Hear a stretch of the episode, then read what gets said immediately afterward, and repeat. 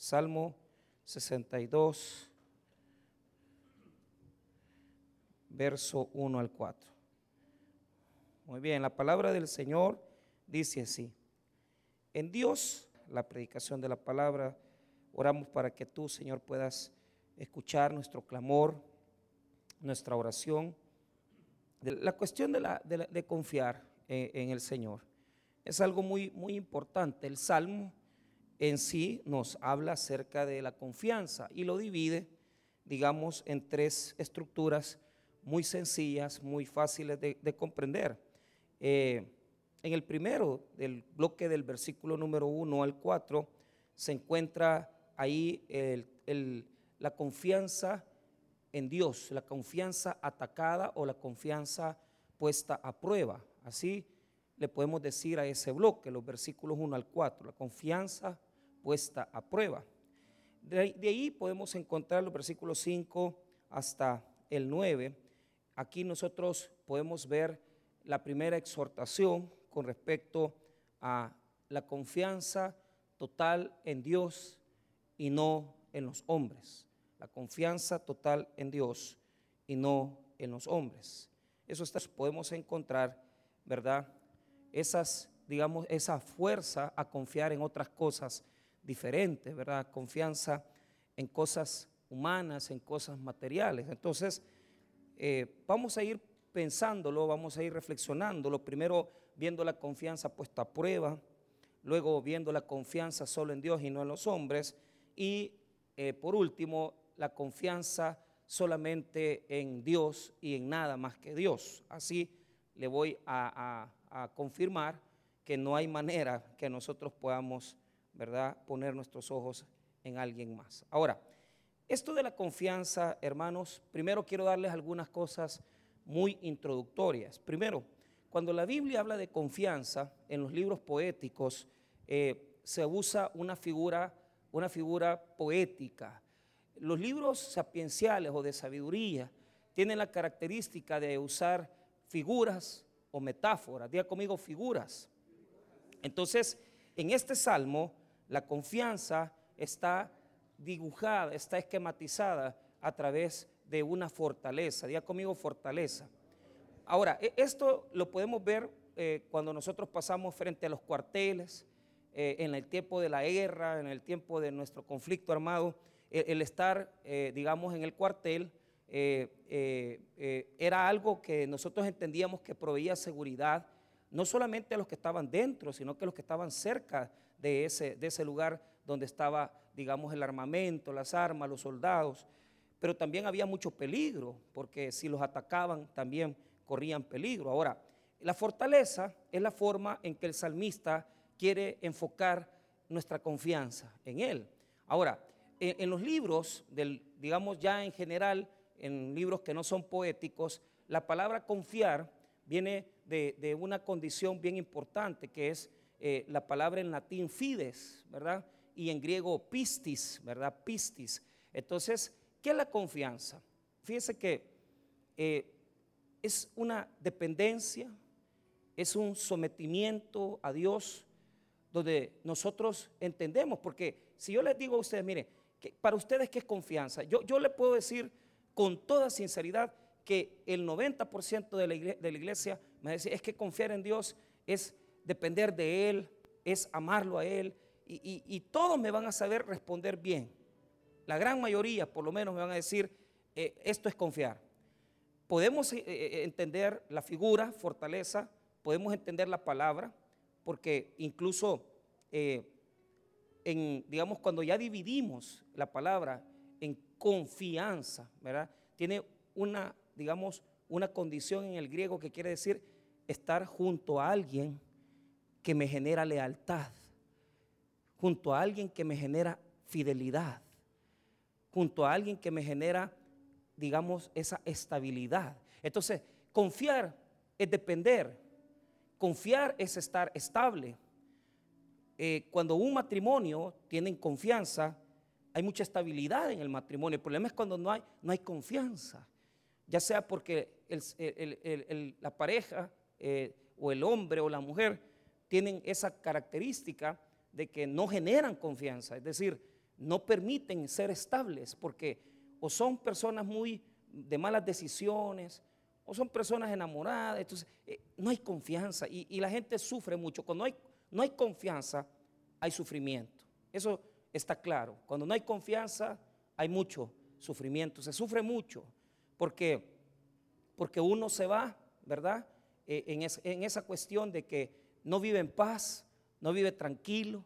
Entonces, mire qué difícil cuando en un matrimonio usted no confía en su esposo, usted tiene que estarle hablando, ¿eh, ¿dónde estás? Y, mira, y ahora que es tan fácil, Solo, solo con que encienda, ¿verdad? o le dé la ubicación, ¿verdad? Entonces, eh, pero hay gente que así vive, en, ese martirio, con quién andás, quién anda en el carro, se oye bulla. O sea, eh, el no estar en confianza genera mucho dolor. Pero ahora quiero que se imagine el no tener confianza en Dios el no tener en confianza en Dios es peor todavía. Genera más dolor, genera más tristeza, genera más derrota, genera más fracaso y lógicamente nosotros sufrimos más porque no podemos confiar en Él. Entonces, si usted quiere que yo se lo explique a manera de, digamos, de, de, cuestión espiritual, la confianza es, un elemento espiritual solamente nace del espíritu del hombre cuando el hombre tiene una fe plena en Dios. Entonces, cuando usted en el espíritu sabe que Dios no lo abandona, usted ha logrado confiar en Dios. Pero para llegar a eso, usted tiene que aprender estos puntos que le voy a dar. Primero, la confianza es aprendida. Diga conmigo, es aprendida. Eh, hermano, no venga a decir que yo tengo fe o yo tengo confianza en Dios. Es aprendido. Aprendido a través del tiempo con Dios. Es, algo que usted tiene que saber que no viene por, por dos años de, de ser creyente, sino que hay madurez. Hay una madurez en el que confía en Dios. Porque ha aprendido a través de las dificultades que Dios no avergüenza. Entonces, eso no cualquiera. Y eso sí se lo puedo decir con toda certeza. Es aprendido. Es, un aprendizaje que usted va desarrollando en Dios a través de la madurez espiritual, que usted va creciendo, que usted va desarrollando en Cristo y que va desarrollando en la fe. Número dos, la confianza no solamente es, es es un proceso, ¿verdad?, de aprendizaje, sino que la confianza es probada. O sea, ¿cómo crecemos cuando somos probados? Y las pruebas en nuestra vida nos llevan a aprender a confiar en Él. Entonces, si usted está en el proceso de aprendizaje, si usted está siendo pasado por una situación, usted va a ser, va a poner a prueba su confianza. ¿Por qué? Por ejemplo, le, voy a dar un ejemplo. Cuando, cuando yo, yo me acuerdo que mis amigos verdaderos, para mí, yo, yo tengo amigos, pero amigos verdaderos, yo los, los cuento con una mano. Yo no soy, yo no soy, no soy de esas personas que, que usted, no, se construye la amistad. Entonces, yo, de todas esas amistades que yo tengo, que son pocas, que son amigos que ellos son probados. Dos son pastores, dos son pastores. Entonces, pero uno de ellos, cuando yo estaba totalmente humillado, o sea, él me dio su voto de confianza. Él, eh, Michael me dijo, yo estoy contigo, no te preocupes, vamos a salir de esta. Y, nada de, decirme de palabras, sino que llevó papeles, llevó documentos y me dijo, esto, esto te lo estoy dando a vos. O sea, ahí hermano, es donde usted prueba realmente. ¿Dónde usted prueba el matrimonio? En, las situaciones críticas, cuando hay hijos enfermos, cuando, cuando hay enfermedades en el matrimonio. O sea, yo, creo que no hay forma más grande de probar un matrimonio que la enfermedad, porque cuando ya estamos en el hospital o cuando se ha diagnosticado una, una situación de cáncer, una cosa tremenda, no es necesario tal vez eso, porque eh, a veces con solo caminar a la par de una persona, porque lo van a hospitalizar, van a estar ahí. Pero qué triste, me contaba un amigo ¿verdad? Que, que está enfermo y, tiene una enfermedad de esas que, que proveen cuestiones de transmisión, ¿verdad? Y, así, quebrantado, ¿verdad? ¿Y cómo te enfermaste? Le digo, es que no me enfermé yo, me enfermó mi esposa. Entonces, ¿qué le quiere decir? O sea, la señora no ha sido fiel con él. Entonces, y es bien duro porque acaban de pasar un problema bien grave. Y uno dice, ¿y cómo esta, esta situación no los unió? Es que ese es el problema. La confianza es aprendida, es probada. Y, es una condición que usted va desarrollando en Dios. ¿ah? O sea, esa dependencia en Dios. De decir, para mí Dios es todo, para mí Dios es lo máximo.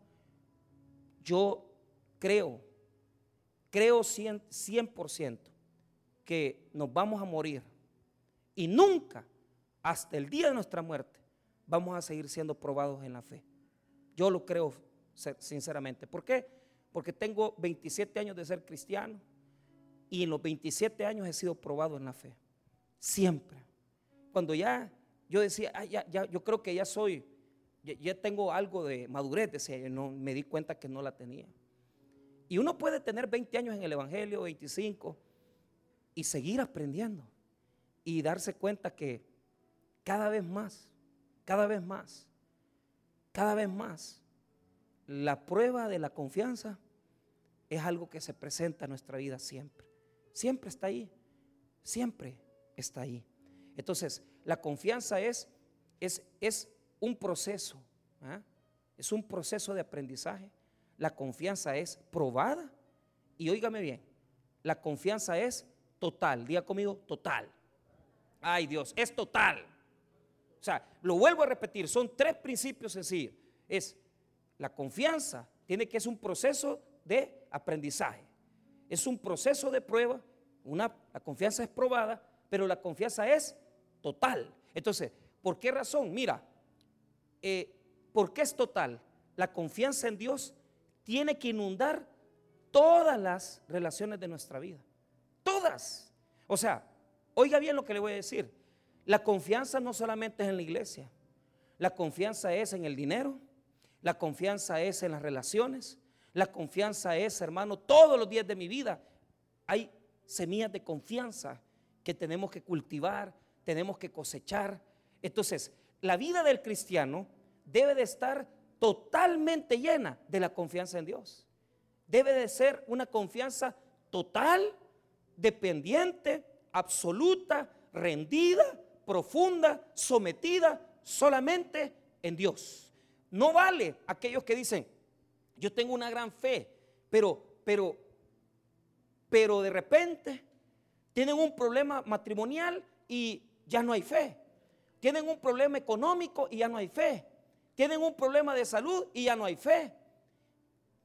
Yo creo que la salud es lo más duro, porque donde la gente más pierde la confianza es en la enfermedad.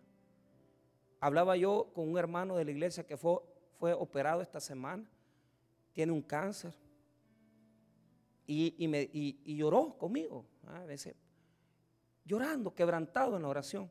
Me decía, Señor, mire, pastor, la verdad, me dice, que uno se resiente, que uno se resiente con Dios, porque uno dice, es que tantos años te he servido, tantos años he estado en la iglesia, tantos años he estado en las cosas de Dios, pero eso no te, no te evita que tú no te enfermes, que usted no vaya a pasar por una cosa dura.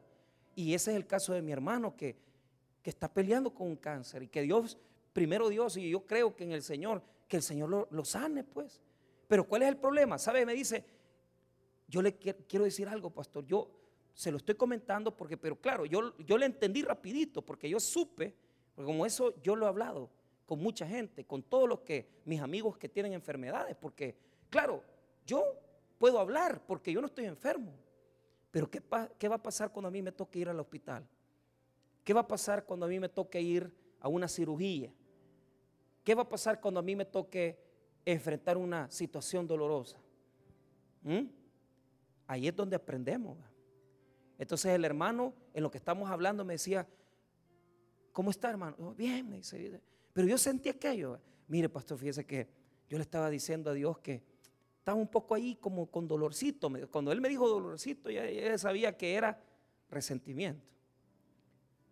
Porque yo me acordé de mi pastor, cuando lo operaron varias veces, o sea, ahí lo operaron del corazón, lo operaron, eh, eh, eh, digamos, de varias cirugías así, pero, pero él siempre decía lo mismo, era necesario que me dieras esta gran penqueada, decía él. O sea, porque a veces uno le dice así a Dios, era necesario esta gran penqueada. ¿Y sabes qué? Sí, sí era necesario esa gran penqueada. O sea, ni modo, pues, ¿qué vamos a hacer? Usted va creciendo, usted se va volviendo más adulto, le duelen las rodillas, le duele todo, le duelen los brazos, le duelen los dientes, le duele el pelo, le duele la...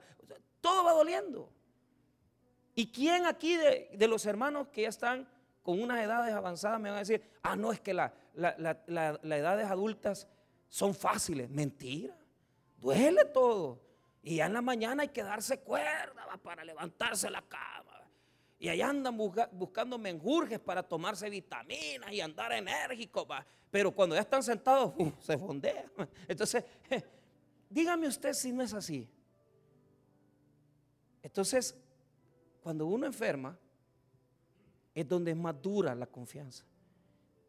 Duele estar en un hospital, duele pagar una factura de hospital, duele cuando un hijo está enfermo, duele cuando usted está enfermo, duele cuando su papá está enfermo, su mamá está enfermo, y los que todavía tienen la bendición de tener a sus padres vivos, a uno le duele cuando su papá o su mamá está sufriendo. Uno dice, ay, ay, mi mamá, mi papá, que Señor, no me lo maltraté, no me lo traté así. Pero es de más, ah, es de más. Eh, uno quiere pedirle a Dios que los papás no sufran, pero sufren, les duele todo, les cuesta. Ya, hijo, mira, yo ya, ya, no, ya no estoy para estar en esos trotes de andar en estas vueltas. es, uno entiende, pero uno le duele. Uno le duele porque uno quisiera que sus papás estén siempre. Entonces, en la salud es lo más duro. Para mí es lo más duro. Y yo creo que es lo que más a la gente le quebranta la fe. Es lo que más le duele a la gente. Cuando le quitan la salud, cuando no tienen salud, cuando están hospitalizados, cuando tienen que ir al hospital por una situación. Eso es bien duro, hermanos. Es bien duro. Pero tenemos que aprender a confiar en Dios totalmente. Totalmente. Y, y, si vamos a aprender a confiar a Dios, es en todo. Hasta en la salud nos va a tocar aprender a confiar. Hasta en la salud nos va a tocar aprender a confiar. Ahora, Veamos aquí en este salmo ya, para entrar en materia, estos elementos importantes. Primero, eh, el salmista hace una reflexión porque tiene un problema grande, los enemigos. Día conmigo los enemigos. Muy bien, los enemigos están descritos desde el versículo número 3 al 4. Entonces, pero escuche bien, escuche bien. ¿Cuál es el, el reclamo del salmista? El reclamo del salmista es que, que estos señores están en contra de él. Pero él, él en su corazón tiene su refugio en Dios, que es su fortaleza. O sea, él se, se, dice a sí mismo, y usted lo va a notar en el versículo. Vea lo que dice el verso 1. En Dios solamente está callada mi alma, de Él viene mi salvación. Diga conmigo solamente. La palabra en el hebreo, ak, es una palabra que se repite cinco veces en el texto bíblico porque lo que está hablando el salmista es una exclusividad. Es decir, solo, solo en Dios. Diga conmigo, solo en Dios. Esa es la clave exegética del texto. Se va a repetir en el verso 1, se va a repetir la palabra solamente en el verso 2, se va a repetir en el 4, se va a repetir en el 5 y se va a repetir en el 6. ¿Por qué? Porque Dios quiere exclusividad en Él. Amén. O sea, aquí hermano, hay una exclusividad honesta, sincera para con Dios. Solo, solamente. En el texto hebreo aparece solo, solo. Así es como se escribe ese, ese, ese, ese versículo en hebreo. Solo, solo. Pongámosle solo, solo. Veamos así, versículo 1. En Dios, solo, solo. Está acallada mi alma. De Él viene mi, de viene mi salvación. Entonces, escuche bien. ¿Qué significa estar acallada el alma? Es decir, diga conmigo, paciente, tranquilo. O sea, estamos viviendo los problemas, pero el, el salmista tiene la característica que está ante Dios y él, su alma, está tranquila. Entonces, usted y yo podemos estar experimentando algo exterior en nuestra vida, pero la confianza es interior en el corazón. Y es una expresión de paz, de paciencia, de saber que estamos esperando en Dios y saber que aunque están las cosas difíciles afuera, yo en mi corazón, yo tengo confianza en Dios. Vaya, yo aquí voy en el bus y voy, tengo, voy con mi, miedo porque voy a ser examinado, pero yo, yo en el fondo, en lo fondo de mí, yo sé que Dios, Dios tiene el control de mi vida. Entonces, sea lo que vaya a pasarme o el resultado que me den, mi alma está tranquila y acallada en el Señor. Amén, hermanos. Entonces, la confianza es espiritual. Amén. Dentro de mí. Ahora, yo quiero que usted escuche porque traje unas traducciones diferentes para que usted escuche. Oiga lo que dice en la traducción lenguaje actual. Solo Dios me da tranquilidad. Solo Él puede salvarme. Así dice, fíjese. Diga conmigo tranquilidad. Fíjese que antes, el, no sé si ahora, porque casi eh, los escucho en la mañana en la radio, pero el eslogan de la radio bautista era paz y tranquilidad en Jesucristo. ¿Quiere usted decir conmigo eso? Paz y tranquilidad en Jesucristo. O sea, sí, sí, eh, eh, que mire, eh, papá, mire, mamá, que yo no sé qué voy a hacer, mándeme el pisto y, que necesito pagar. Cálmate. Estamos confiando en Dios. En mi corazón, yo confío en Él. Aquel puede estar desesperado, ella puede estar desesperada, me pueden estar gritando, pero yo en mi corazón estoy tranquilo. Porque yo en Jesús confío. Punto. Y usted puede decir así, mire, usted va en el bus, va en el carro, Señor, confío en ti, démosle, démosle. O sea, usted tiene que haberse, hablarse, ¿verdad? Porque el salmista lo que está haciendo es hablándose. Porque a veces hay que, hay que dirigir palabras a nuestra alma y decir, démosle, pues, vamos Señor, con todo. Eh, pongámosle fe. Eh, démosle con todo esto. Vamos a terminar. Tengamos fe. Señor, ayúdame. Eh, ¿Estaba usted a punto de que le están sacando sangre? ¿O, está a punto de entrar al, salón, al lugar del quirófano? Hable con Dios. Señor, dame paz. Dame paz. Y anímese. ¿Por qué? Porque la confianza es interior, es espiritual, pero usted tiene que animarla, usted tiene que metérsela, usted tiene que, entrarle, decir, démosle, démosle. le vuelvo a repetir el texto, escuche, solo Dios me da tranquilidad, dice la traducción lenguaje actual. Ahora, la traducción Jerusalén dice así, en Dios solo el descanso de mi alma. Entonces, ¿qué quiere decir acallada mi alma? Quiere decir que estoy descansando en aquel quien es mi reposo. ¿Y quién es mi reposo? Es el Señor. Por fuera puedo estar sufriendo. Por fuera me pueden estar atacando. Afuera puedo estar viviendo un problema. Pero dentro de mí hay una paz interior que me dice que Cristo está conmigo. Ahora, veamos, veamos cómo este Señor se siente así, ¿verdad? Se siente tocado por la situación que está viviendo. Ahora, vea el verso 2. Mire, ahí vuelve a repetirse la palabra solamente, solo, él solamente. ¿Por qué? Porque el salmista estaba bien tranquilo. Porque por dentro él podía reflejar la tranquilidad de Dios. O sea, por fuera, y, usted lo puede decir, mire, yo veo que usted está con los grandes problemas, pero usted está tranquilo. ¿Por qué? Por dentro tengo la paz de Dios. Entonces, ¿pero por qué? Mire lo que él piensa, el verso 2. Él solamente es mi roca y mi salvación. Es mi refugio. No resbalaré mucho. Entonces, ¿qué es lo que dice de Dios? Dice tres cosas. Roca, salvación y refugio. Diga conmigo, roca, salvación y refugio. Ahora, ¿qué es lo que quiere mostrarnos el texto? Que en Dios hay estabilidad. Pero esa palabra, roca, yo quiero que note algo. La verdadera traducción no solamente es piedra, sino que es, es cuartel, fortaleza, es el lugar de mi defensa.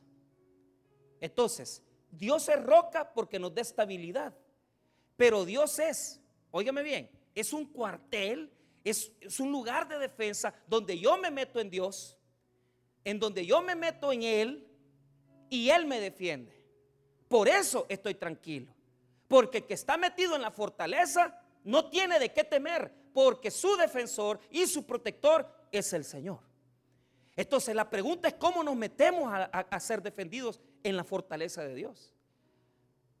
Y mire, es tan fácil meterse en el refugio. Tan fácil como estar ahorita en el culto. Tan fácil como cuando usted tiene miedo, cante alabanzas. Y cuando usted comienza a cantar alabanza, usted comienza a sentir una confianza interior. Entonces, el salmista podía tener descanso en su corazón, el salmista podía tener estabilidad interior porque él sabía que Dios es su fortaleza, que Dios es su roca y que Dios es su refugio. ¿Y cómo te van a tocar ahí? Decime, ¿cómo te van a tocar? Te pueden andar buscando, te pueden andar persiguiendo, pero si estás en el Señor, Dios te va a defender. Ahora, ¿cómo nos metemos? Venga a su iglesia. O sea, mire, el refugio en Dios es un estilo de vida. Es un estilo de vida. Así de fácil. Y usted se levanta, usted ora, va a su trabajo, allá al mediodía, cuando tiene el chancecito, lee su Biblia, sale de trabajar, se viene a la iglesia. Entonces, Dios no promete darle a usted una protección para 10 minutos. ¿Por qué? Porque aquella persona que está en contacto directo, directo con Dios tiene una relación con el Señor en todo momento. Y Jesús está con nosotros siempre. Hasta en los momentos que nos dan noticias y tristezas. Dios está con nosotros. En los momentos de alegría, de dolor, Él está con nosotros. Entonces, la confianza en Dios es un estilo de vida, hermano que tenemos que defenderlo a capa y espada. ¿Por qué razón? Porque si usted está en las cosas del Señor, usted va a tener una bendición de parte de Él, de cuidado, de amor, de, detalles que le da uno, de cosas que Él dice, te quiero bendecir, porque andas en mis caminos, me agradas, tu caminar me agrada, tu forma de conducirte me agrada, eres un hombre de Dios, eres una mujer de Dios. Entonces sobre esas personas está la fortaleza total y absoluta de que Dios es el refugio de ellos. Estamos en Cristo. Estamos en el Señor, caminamos con el Señor, vivimos con el Señor, nos levantamos con el Señor, trabajamos con el Señor y hacemos todo en el nombre de Dios. ¿Cómo usted va a dudar que Dios no está con usted en su crisis? Entonces, el salmista sabe que Dios es su, refugio, su roca. Y les voy a traducir esta palabra porque quiero que la escuchen. Escuche lo que dice la Jerusalén con respecto a, a esa roca y refugio. Oiga lo que dice. En Dios solo, Él descanso mi alma. De Él viene mi salvación. Solo Él mi roca, mi salvación, mi ciudadela.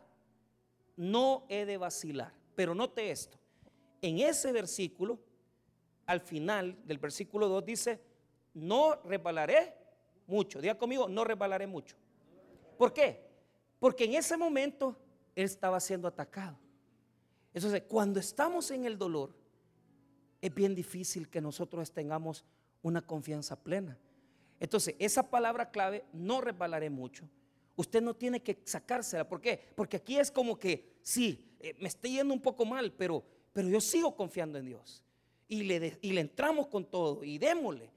Porque yo sé que Dios está conmigo. Pero, ¿por qué la confianza ahí Él la tiene como, digamos, como digamos, tocada? Un poquito tocado aquí, decir, bueno, ¿me vas a sacar de esto o no me vas a sacar de esto? ¿Me vas a ayudar o no me vas a ayudar? A veces nos ponemos así con Dios. A veces nos ponemos así con el Señor.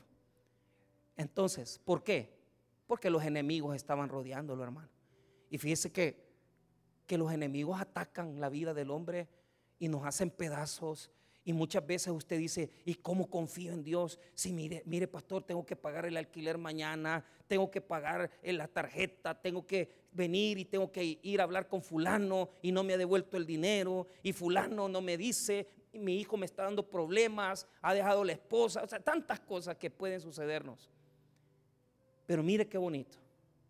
Mire qué bonito lo que dice el verso 3 al 4, el ataque de los enemigos. Porque es probada la confianza y es aprendida. Y tenemos que crecer y tenemos que estar expuestos. Mire el 3 al 4. ¿Hasta cuándo maquinaréis contra un hombre, tratando todos vosotros de aplastarle como pared desplomada y como cerca derribada? Mire, con solamente consultan para arrojarle de su grandeza, aman la mentira, con su boca bendicen, pero maldicen en su corazón. Entonces, hay dos aspectos de los enemigos. Primero, son varios en contra de uno solo. Porque así son los ataques del enemigo. O sea, son un montón de cosas en contra de, nosotros solitos. Pero ¿qué es lo que piensan los enemigos? Mira lo que piensan los enemigos. los enemigos piensan que van a botar el muro que van a entrar a nuestra vida y que nos van a hacer pedazos.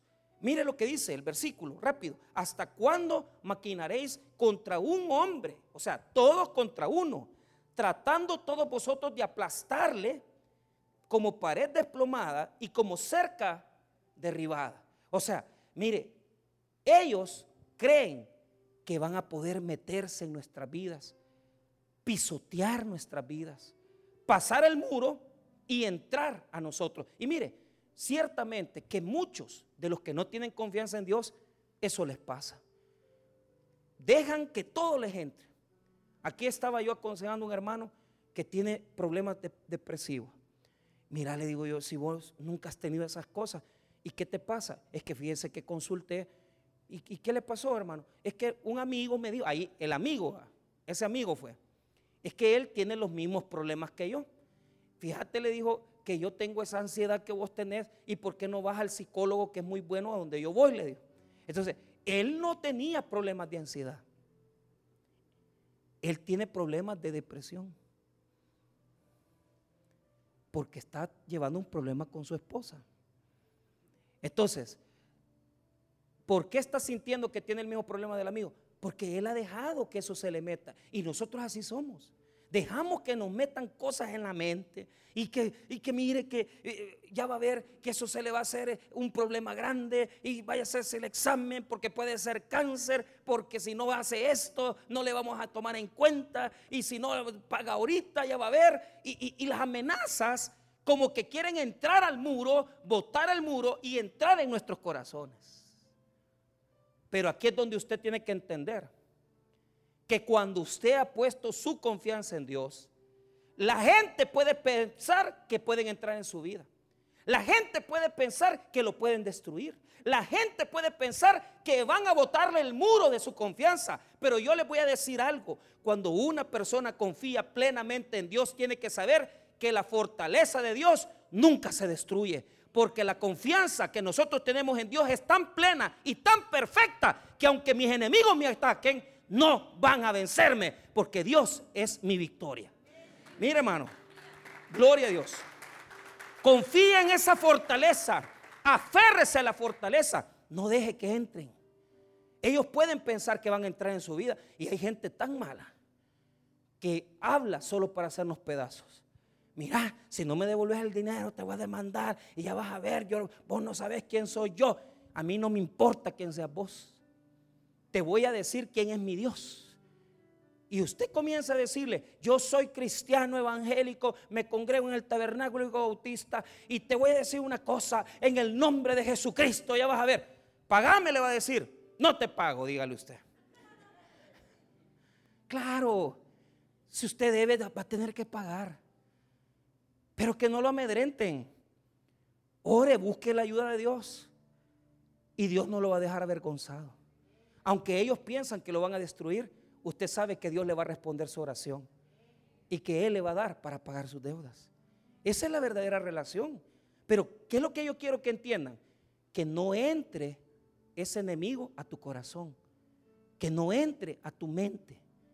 Porque si tú dejas entrar ese enemigo aquí adentro, entonces ya te ganó la confianza. Les voy a decir con toda certeza que cuando nosotros dejamos que el enemigo entre en nuestro corazón y, decimos, ay no, ya, eh, ya no, ya esto ya no lo aguanto. Mi hermano, usted tiene que ser fuerte, hombre. Usted está pasando un problema con su esposo, con su esposa. Sea fuerte. Dígale Dios, ayúdame con esto. Dame palabras para arreglar mis problemas. usted tiene un problema con las deudas. Dígale a Dios, pero mire, no deje de orar por eso. No deje de orar. Mañana, tarde y noche, dígale Dios, Señor, tú eres mi proveedor. Tú eres el Dios que provee. En todo momento, la voz de Dios tiene que ser más fuerte que la voz de los hombres. Y todo momento la fortaleza en Dios tiene que ser más grande que nuestra debilidad. Porque no es porque usted es fuerte, es porque usted sabe que el Dios que usted tiene le va a ayudar a resolver sus problemas. Esa es su confianza. ¿Qué es la confianza entonces? ¿Que no te van a atacar? No, te van a atacar. Pero vos sabés que aunque te ataquen los problemas, al final todas las cosas a los que aman a Dios nos ayudan a bien. Sabemos que Dios va a desamarrar los, nudos difíciles. Sabemos que Dios no nos va a dejar desamparados. Y le voy a, decir con toda confianza, hay cosas en la vida que se le ponen todas complicadas a uno. Y uno dice, ¿y de esta cómo salgo? Pues, ¿cómo salgo de esta situación? No te preocupes. Déjale esos problemas graves a Dios. ¿Y qué tengo que hacer, pastor? Levantate, anda a trabajar, trabaja bien, almorzar, regresa a tu casa en la tarde, el día del culto venite a tu iglesia, vení a adorar, lee tu Biblia, levantate al siguiente día, volvé a ir a trabajar. ¿Qué me está diciendo, pastor? Que no hay manera de solucionar el problema de una forma inmediata. Entonces, ¿cómo se solucionan los problemas? Los problemas se solucionan dando pasos de fe. ¿Y cómo lo hago? Pues ahora me toca ir a la iglesia. En la mañana preparo mi Biblia, preparo mi ignario y arreglo mis cosas porque yo sé que voy a mi culto. Mire, pastor, estoy pasándola muy mal. Véngase jueves, pues. Algo le va a servir. Mire, pastor, que estoy pasándola súper mal. Entonces usted nunca ha visitado el culto del viernes. Véngase el viernes. Mire, es que yo ya visito miércoles y viernes. Entonces véngase domingo en la mañana y la tarde. ¿Por qué? Porque los pasos de fe le van a ayudar a destruir la desconfianza que usted tiene. No le van a ayudar a resolver el problema, sino que le van a ayudar a quitar de su corazón la desconfianza que usted tiene. Porque cuando usted se llena de la palabra de Jesús, cuando usted se llena de la predicación, de las alabanzas, de los himnos, entra en usted un espíritu que se llama el espíritu de la confianza en Dios, que le hace creer que todo es posible en el nombre de Cristo. Así destruimos la desconfianza. Me lleno de alabanzas, me lleno de predicaciones, me lleno de, de versículos bíblicos y aquella duda, que ya casi el muro se caía, porque así está la confianza de muchos. Si usted nota el muro, está por caerse. Vea lo que dice el versículo 3. ¿Hasta cuándo maquinaréis contra un hombre, tratando todos vosotros de aplastarle? Como pared desplomada y como cerca derribada. O sea, el muro está, ¿ve? Allá en Usulután teníamos una pared que se movía así. Y yo pasaba orando porque decía, es que estos ingenieros que construyeron esta iglesia, no, no aquí la regaron, Pero después me di cuenta que no habían sido ingenieros los que la construyeron y que por eso las paredes se movían. Entonces yo dije, en un buen temblor se va a caer esta pared. Pero han pasado los años, hermano. Y ahí está la pared detenida. Entonces yo digo, han venido buenos temblores, han venido buenos amaquiones, pero la pared sigue, para, sigue detenida. ¿Por qué? Yo creo que Dios la cuida, yo creo que porque es la casa de Dios, Dios tiene preservada esas cosas. Hay muchas cosas en el mundo que Dios las sostiene. y usted cree que si Dios sostiene una pared que no vale nada, no va a sostener su vida en la fe en Cristo Jesús. Claro que sí. Y aunque muchas veces usted vea que el muro se va cayendo, ay, no sé si voy a salir, hay que atacar la desconfianza. Hay que venir a la iglesia, hay que adorar con más ganas, hay que adorar con más fuerzas, porque entonces la desconfianza sale de mi corazón y la fe entra a mi alma y me lleno de confianza que Dios me va a sacar de esta tribulación. Destruya la desconfianza. Diga conmigo, destruya la desconfianza. Hay gente que agarra un feeling, pero lo malo es que lo agarran hasta que van en problemas. Aquí hay gente que cuando andan en problemas, culto, culto, culto. Si pudieran hacer acción de gracia en la casa, la hicieran. Si se viniera ayuno, ayuno. Si se viniera vigilia, vigilia. Pero cuando ya salen de las tribulaciones, uy, ahí van para abajo. Diga conmigo, así somos. Todos somos iguales. Pero ¿sabe qué? Llega un momento que aprendemos a entender que esa cerca y que ese muro nunca se van a caer si destruimos la desconfianza y ponemos nuestra fe en Dios. Qué bueno que vengan los problemas, porque así aprendemos a confiar en Cristo Jesús. Ahora, vamos aterrizando en el Salmo. ¿Qué es lo que pasa después? Mire, aquí está una situación bien bonita. El salmista le comienza a decir a todos los hombres, no confíen en nadie más. Entonces, hay tres poderes fuertes en los que el hombre cae y que tenemos la tendencia a caer en esa confianza. Y yo le llamaría confianzas, confianzas carnales. Diga conmigo, confianzas carnales. Hay que votar todas las confianzas carnales.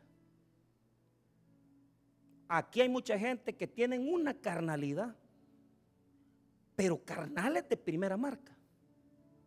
Y no porque bailen con la pulún pulún o porque, o porque andan música mundana en el carro. No. ¿Sabe por qué? Porque ni se les nota que son carnales. Hay gente que se le nota que es mujeriego. Hay gente que se le nota que, que es mentiroso. Hay gente que se le nota que es mundana. Pero para mí, esta es la carnalidad más grande. Tres confianzas carnales. ¿Cuáles son? Diga conmigo, los hombres. No, pero diga conmigo, los hombres. Maldita maldición confiar en el hombre. Y en ese hombre estás tú también. No confía en usted mismo. Pastor, ¿qué hace usted cuando va a aconsejar a una, a una hermana? Aquí sentadito, en el púlpito, solos, pero con las puertas abiertas. ¿Por qué? Maldito aquel que confía en el hombre. Y como yo soy hombre, debo desconfiar de mí mismo. Entonces, ¿Por qué no podemos confiar en los hombres? Vamos a batearnos la primera confianza carnal. Nunca debemos de confiar en el hombre. ¿Por qué? La Biblia no prohíbe que usted ame, que usted confíe. El problema es confiar, óigame bien, confiar en la persona y no en Dios. Usted confía en Dios y usted sabe que la persona, Dios la usa para bendecirlo a usted. Amén. Entonces, usted ve a la persona como un instrumento, pero aquí hay gente que ve a las personas como dioses. Y usted piensa que esta persona nunca le va a fallar. Y usted piensa que esta persona jamás le va a traicionar. Equivocado. El salmista nos hace expresar. Primero, verso 8. Mire lo que dice esperad en Él en todo tiempo. Oh pueblo, derramad delante de Él vuestro corazón. Dios es nuestro refugio. Mire lo que dice el 9. Por cierto, vanidad son los hijos de los hombres, mentira los hijos de varón. Pesándolos a todos igualmente en balanza, serán menos que nada. Diga conmigo Jebel. Jebel, no Gebel. Jebel en hebreo, ¿sabe qué significa en hebreo? Soplo, viento, Jebel. ¿Sabe por qué? El hombre es como viento. Entonces dice el salmista que todos los hombres puestos en una balanza a la par del viento, el viento es más pesado y vale más que todos los hombres. ¿Por qué? Porque todos los hombres, todos los hombres fallamos. Todos tenemos posibilidad de mentir, todos tenemos posibilidad de fallar, todos podemos traicionar, todos podemos llegar a ser infieles. Por eso el hombre es como el viento. Diga conmigo, el hombre es como el viento. Ay Dios, pero dígalo bien, el hombre es como el viento. Mire, hay gente que dice, fulano me va a hacerle favor. Fulano no importa aquí. Tu confianza es total en Dios. Amén. Yo le voy a dar, cuando el, presidente Saca estaba en funciones, eran, eran muy amigos con el pastor fundador y con el pastor Junior. Entonces teníamos un misionero mexicano que ya no hallábamos qué hacer con él porque tenía que salir del país. Y ya lo estaban amenazando y él tenía que irse. Entonces vino el pastor en un almuerzo que tuvo eh, en su casa y le dijo al presidente Saca, mire presidente, le dice, mire, eh, don Tony le dice, mire señor presidente, le decía, necesito un favor, fíjese que el, misionero que tenemos de México, los papeles ya se le vencieron. Y, le dijo, no se preocupe hermano Toby, le dijo, no se preocupe, le dijo, ahorita mismo le hablo. Y en el celular le habló al señor Calix que era el mero men de, gobernación y extranjería. Entonces a mí me, a mí me dio risa porque, porque yo había ido dos semanas antes a hacerle los papeleos a él y no me, ni tan siquiera me quisieron atender. Entonces ya vino el señor presidente y le dice, mira, le dijo, fíjate que necesito hacerle un favor al hermano Toby, tiene un misionero ahí que se ha quedado, que no sé qué. Entonces vino y le dijo, bien escuché yo que le dijo, sí señor presidente, sí señor presidente. La cosa es que ya le dijo, ah, asunto arreglado, le dijo hermano todavía, ay, mande, mande a la gente con él, que eso se lo van a arreglar, que lleguen mañana. Entonces me mandaron a mí con el misionero. Y llego yo al siguiente día. Ah, y eh, los que me habían dicho que ni me iban a atender, hasta se me quedaban viendo, porque yo había llegado así, y con el misionero nos, habían, nos habían sacado hace dos semanas. Pero ahora como me mandaba el precio, me tenían que abrir hasta las puertas. y, ya, llegamos a donde el señor Calix, que ni me había querido atender. Ajá, licenciado, le digo yo, fíjese que aquí está el, hermano fulano, le digo, él es misionero de México. Dame los papeles, me dijo. Pero se le notó que estaba como así, es que este, este, el presidente, este", y, y, medio se quejó, porque lo que estaba haciendo no era tan legal. Entonces, porque era extenderle un permiso, solo eso era. Y entonces le dijo, vaya, le dijo, ya, ya este volado está arreglado, vas a ir a hablar con fulano, le dijo, y me engano, y vaya, salimos, salimos. Pero yo le vi la mala gana, diga conmigo la mala gana. Vaya. Mire, un hombre le puede hacer un favor si usted mueve sus tentáculos. ¿Ah? Pero ¿sabes cuál es el problema? Ese favor le afectó a él después en su récord migratorio. Número dos, al presidente Saca lo metieron preso. Y número tres, el favor al final terminó afectando a mi amigo José Luis. ¿Sabes por qué? Porque todo lo que se hace en la fuerza de los hombres no sirve. Porque los hombres son viento. Un día están y otro día no están. Pero lo que hace Dios siempre es de bendición porque permanece para siempre. Porque lo que Dios te da, nadie te lo quita. Lo que Dios te da, nadie te lo quita. Y no hay nada mejor que llegar en oración con el favor de Dios, haciendo las cosas en la voluntad de Él, porque Él es el que te va a abrir el camino.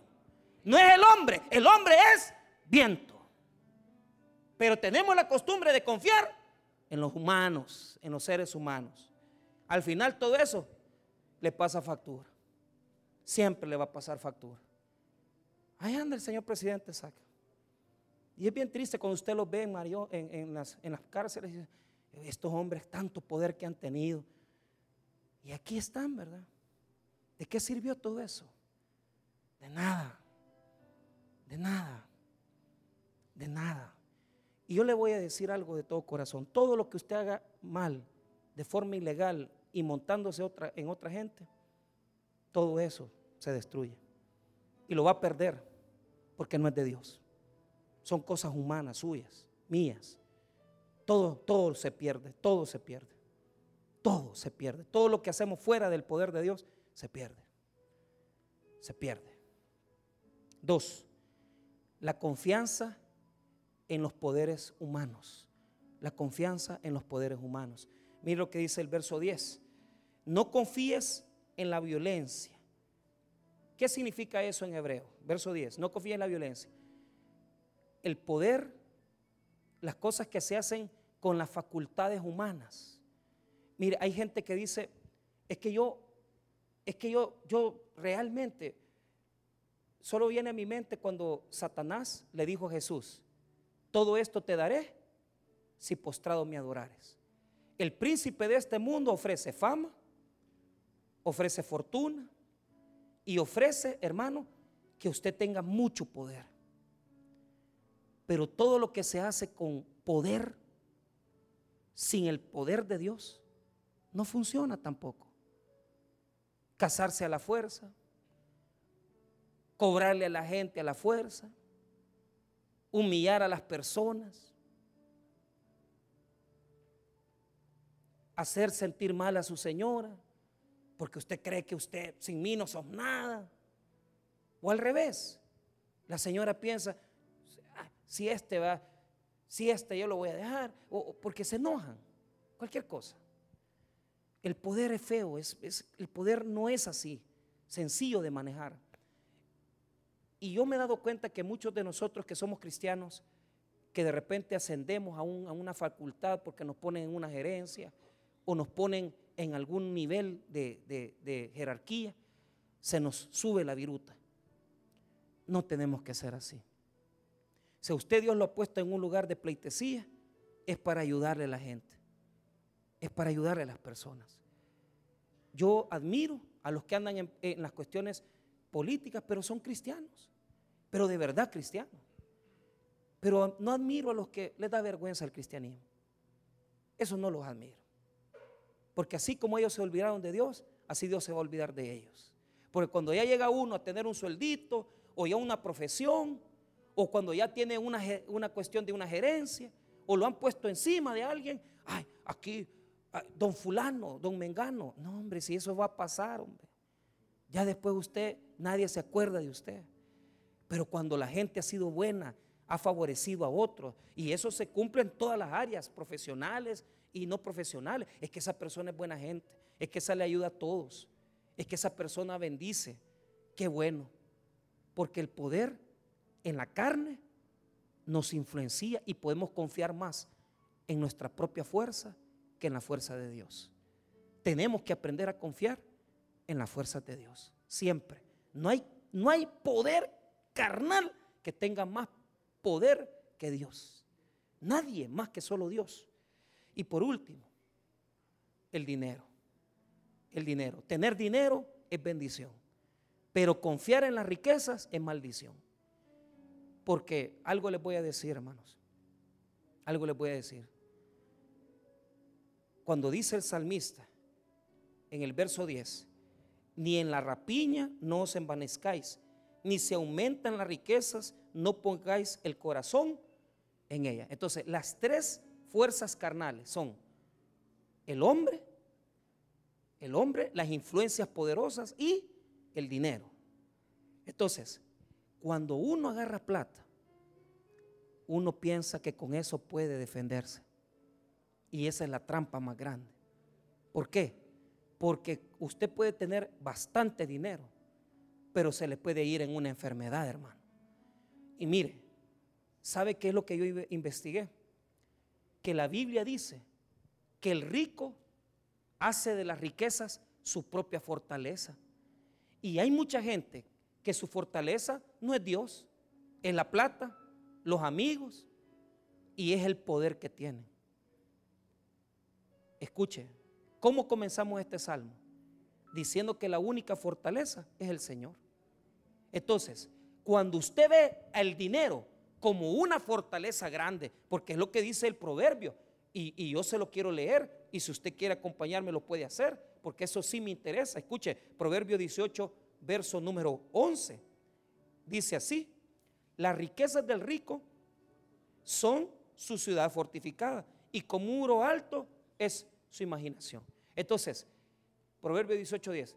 Entonces la gente tiende a pensar que la plata es un muro impenetrable, que nadie lo va a tocar ahí. Pero ¿sabe qué? No es un muro. Y perdónenme que ponga de ejemplo eso, porque yo siento que lo que ha pasado con el, licenciado Cristiano, pues ni modo, ellos tendrán sus penas y sus culpas. Le van a quitar alguna plata, pero él es un hombre millonario.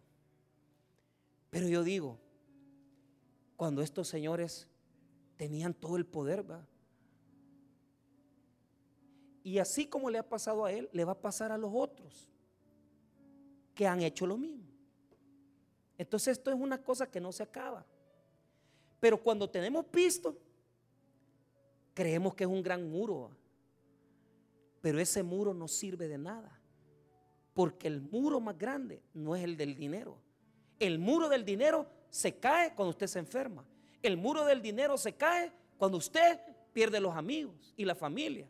El muro del dinero se cae cuando usted pierde la fama y el poder. Pero la fortaleza de Dios nunca se acaba. Y los muros de Dios son impenetrables. Y aunque en esa situación usted esté viviendo algo difícil, usted sabe que si usted tiene a Dios, aunque no tenga un centavo, usted tiene la fuerza y los muros y la ciudad amurallada del nombre de Dios. ¿Por qué? Porque el versículo es bien bonito. Dice que el rico cree que que la riqueza es su muro y su fortaleza. Pero la riqueza, dice otro proverbio, le saldrán alas, como alas de águila, dice. ¿Por qué? Porque la riqueza no es de nadie. La riqueza no es suya. La riqueza es del Señor. Amén. Pero hay gente que no entiende esas cosas, porque como solo en billetes piensan.